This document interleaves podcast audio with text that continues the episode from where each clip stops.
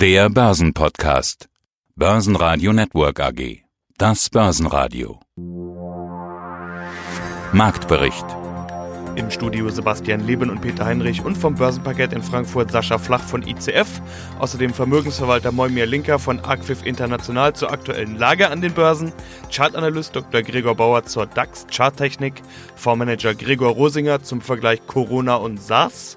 Fondsmanager Stefan Breintner zu Investments in Macau und zu den Unica-Zahlen CEO Dr. Andreas Brandstetter.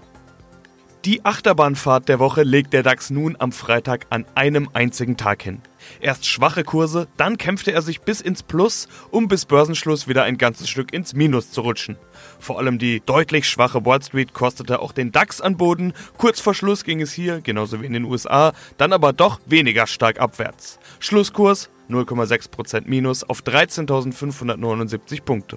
Sascha Flach ist mein Name. Ich arbeite hier für die ICF Bank in Frankfurt auf dem Parkett und wir betreuen so um die 750.000 derivate Produkte. Und wir sprechen über die Börsen. Die wissen ja momentan gar nicht so richtig, wo es hingehen soll.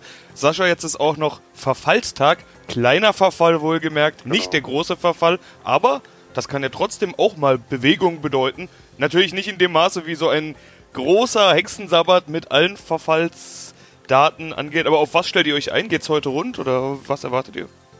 Boah, ich weiß nicht, ob der heute eine große Rolle spielt, der kleine Verfall, weil wir haben ja da nur in Anführungszeichen den Verfall von äh, Optionen auf Aktien und Indizes, aber wir haben im Moment ein paar andere Themen, die dann doch ein bisschen höher wiegen. Auch der Markt ist heute Morgen ein bisschen unruhig. Wir kamen dann halt mal unter der 13.600 Punkte kamen wir dann heute rein. Jetzt sind wir wieder bei 13.650. Ich meine, da spielt halt viel noch mit dem Coronavirus rein. Die Werkbank der Welt, die ist in Stottern geraten, was natürlich auch die Zulieferketten in Zugzwang bringt oder beziehungsweise Unterbrechungen bringt. Also das wenn sich der Coronavirus noch ein bisschen länger hält oder wenn man den nicht weiter in den Griff bekommt und die Industrien da weiter stillstehen, das wird weitreichende Folgen noch für unsere Industrie und selbst für unsere Tabletten beziehungsweise medizinischen Versorgung haben. Also da steht uns noch ein bisschen was bevor, was man, naja, mit einem wachen Auge beobachten sollte.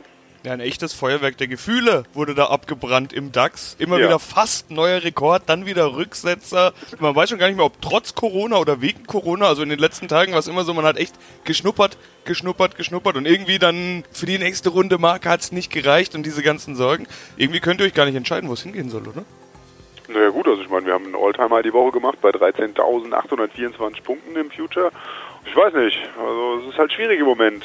Wir kommen von Alltime High zu Alltime High. Es sieht eigentlich alles ganz gut aus und dann sieht es wieder doch nicht gut aus und dann halt mit einem hier in die Suppe gespuckt, da in die Suppe gespuckt und meiner Meinung nach, wir müssen halt ganz einfach China im Auge behalten. Das hat halt schon gravierende Auswirkungen, wenn die Zulieferketten, die Produktion stillstehen, der Absatzmarkt stillsteht.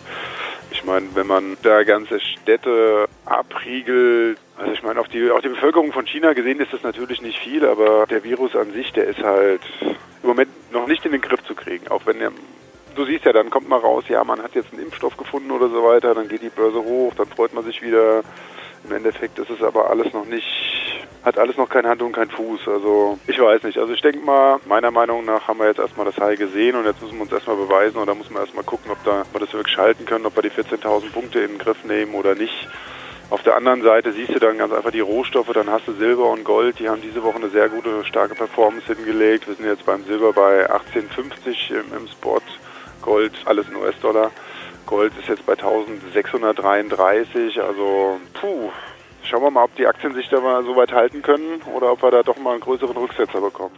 Mein Name ist Moimir Linker und ich bin CEO der Axis International, der unabhängigen Vermögensverwaltung in Zürich.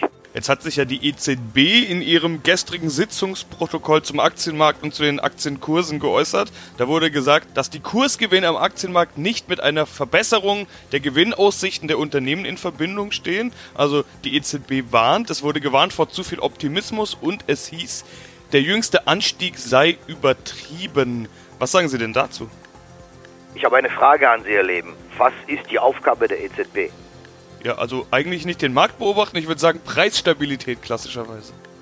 Absolut selbstverständlich. Geldmenge, Zinsen und Inflation versus Deflation. Das sind die Aufgaben der EZB und nicht Analysen zu treffen. Äh, ich frage mich, das kann man das Gleiche gar nicht sagen, wenn der Herr Trump sagte, Dow Jones wäre bei 30.000, wenn die FED sich anders verhalten würde. Er ist bei 30.000. Abgesehen mal davon, wir sprechen hier über eine Entwicklung. Schauen Sie mal, wir haben die Corona-Panik, wir haben eine Situation am Markt, die wirklich im Moment nicht einfach ist. Aber wir müssen doch verdammt nochmal darüber sprechen, dass wir den DAX auf dem Allzeithoch haben bei 13,630. Und wir müssen darüber diskutieren, dass der Dow Jones tatsächlich nahezu bei den 30.000 und der Nasdaq tatsächlich nahezu bei den 10.000 ist. Und ich erinnere Sie, ein Jahr, zwei Jahre zuvor habe ich diese Kursziele herausgegeben, da hat man mich für bescheuert erklärt. Und dann waren nicht konstruktive Fragen die Folge, sondern einfach eine Reihe von E-Mails, dass ich als Fantast abgestempelt wurde. Das hatte ich übrigens beim Besuch vom Herrn Thieme vor zwei Wochen hier genauso thematisiert. Wissen Sie, der Markt hat immer recht und ein Kunden interessiert es überhaupt nicht, wo die Gründe sind. Er will seine Performance sehen und die habe ich gebracht. Und das ist das Entscheidende.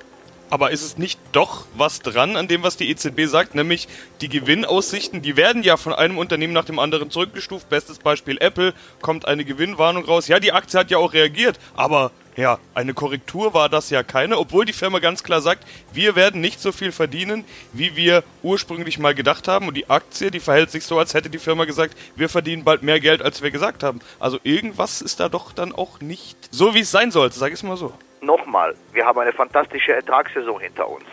Die Unternehmen haben geliefert und ich habe gesagt, es wird eine Pauken, also es wird ganz, ganz, ganz faustdicke Überraschungen geben. Auch wiederum seitens der Leserschaft. Wie werden die Zahlen sein von Amazon? Wie werden die Zahlen sein von Google? Wie werden die Apple-Zahlen sein? Ich habe jede, ich habe ganz klar Stellung bezogen, ist auch öffentlich vollkommen klar, wie ich darüber denke. Was ist passiert? Es waren Paukenschläge.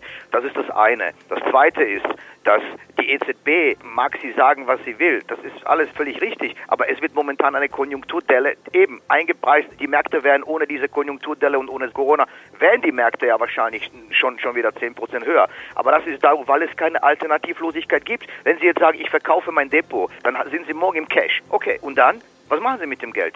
Sie zahlen Strafzinsen.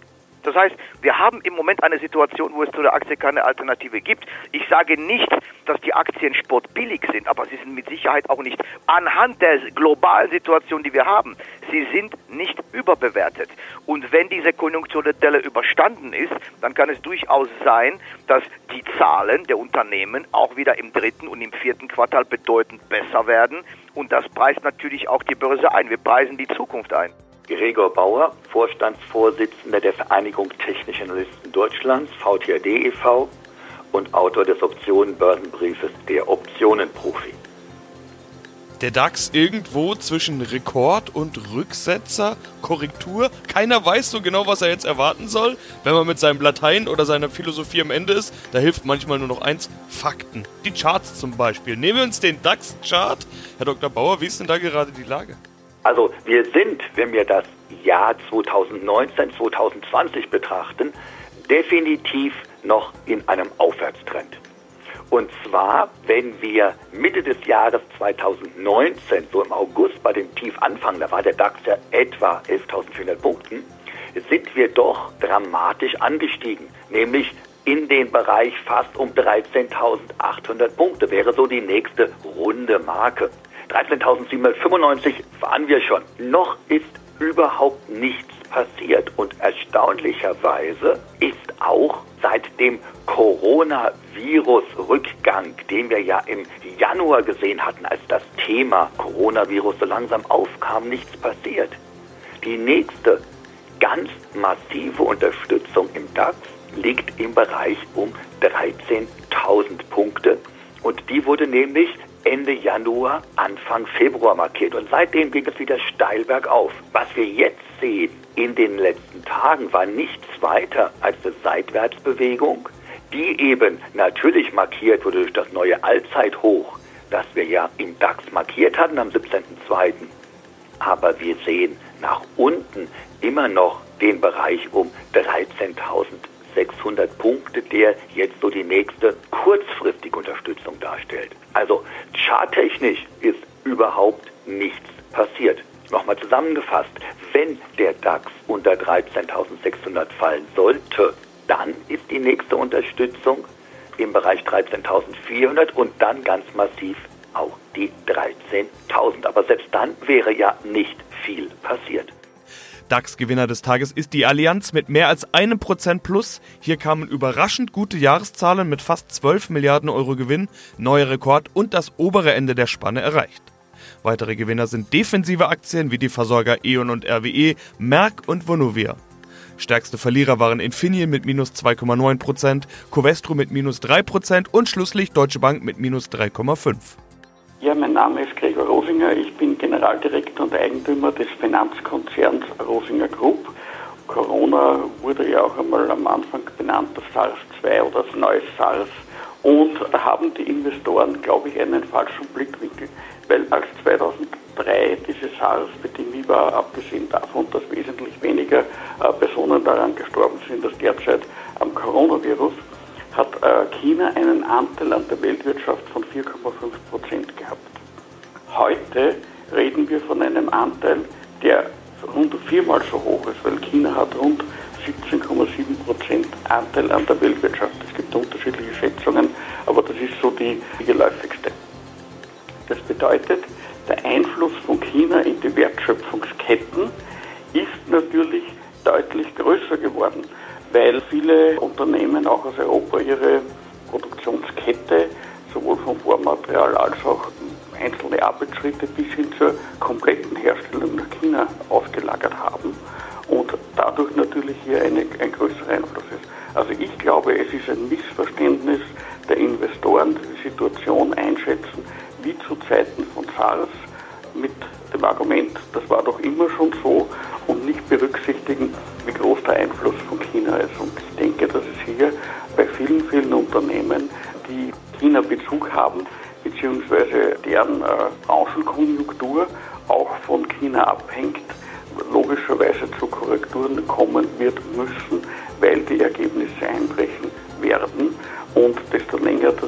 diese Quarantäne, diese Stillstände in äh, bestimmten Provinzen anhalten und auch das langsame Anfahren in China von anderen äh, Produktionsstätten in anderen Provinzen anhält, so, äh, solange wird das Ganze dann die Gewinne dämpfen, die Umsätze dämpfen und hier natürlich einen nachhaltigen Effekt, zumindest nachhaltig für ein bis zwei Jahre in die Bilanzen der Unternehmen reißen.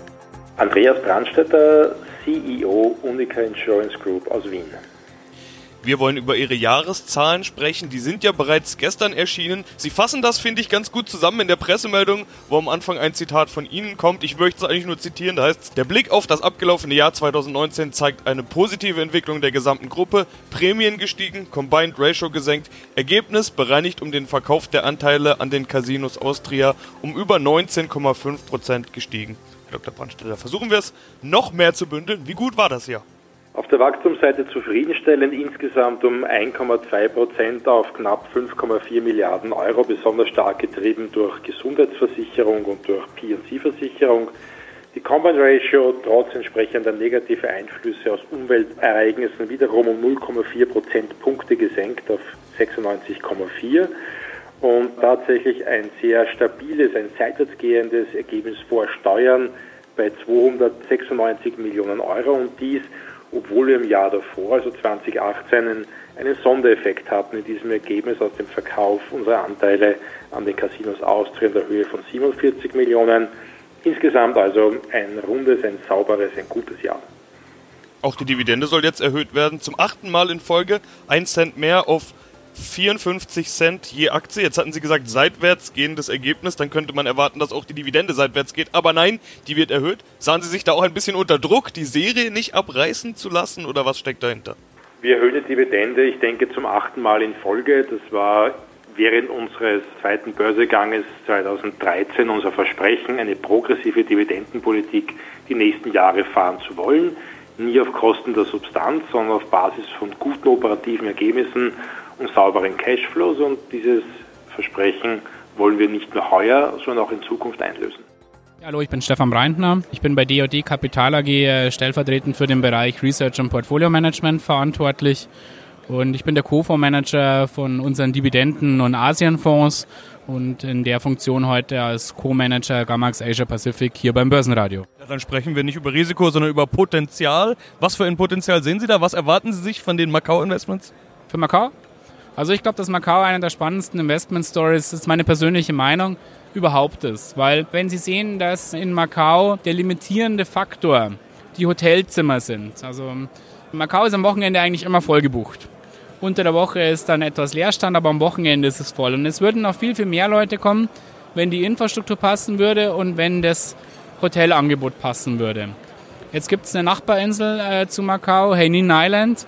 Die chinesische Zentralregierung hat da eines der größten Hotelbauprojekte der Welt wahrscheinlich veranlasst. Also ich habe noch nie so viele Baustellen auf einer kleinen Insel gesehen. Und da entstehen jetzt mehr als 100.000 Hotelzimmer. Und die Idee ist, und ich bin mir sicher, dass es so kommt, weil die haben uns ein Video gezeigt, wo Xi Jinping höchstpersönlich spricht, was mit Hainan passieren soll. Also ist klar, das passiert mit Hainan. Das wird so ein Convention Center. Also mehr und mehr Messen werden da veranstaltet. Ja, beispielsweise der chinesische Fondskongress, wenn man so will, wo wir ja hier gerade sind. Ja, ist nicht unwahrscheinlich, dass der in Macau stattfindet in Zukunft. Und das ist natürlich für diese ganze Infrastruktur, die da steht, ein Riesentreiber wenn auf einmal nicht nur am Wochenende eine Auslastung besteht, sondern auch unter der Woche. Und dadurch wird das Non-Gaming-Segment immer wichtiger als das Gaming-Segment. Und das ist, was die Regierung will. Nichtsdestotrotz wird das Gaming-Segment immer eine große Bedeutung haben. Und bei manchen Sachen, es muss dann jeder für sich entscheiden, ob das jetzt besonders schlimm ist äh, oder ob das jetzt besonders gut ist. Ja, aber da landet man in Diskussionen. Ja, gibt immer für jeden Sektor Pro und Contra. Börsenradio Network AG Marktbericht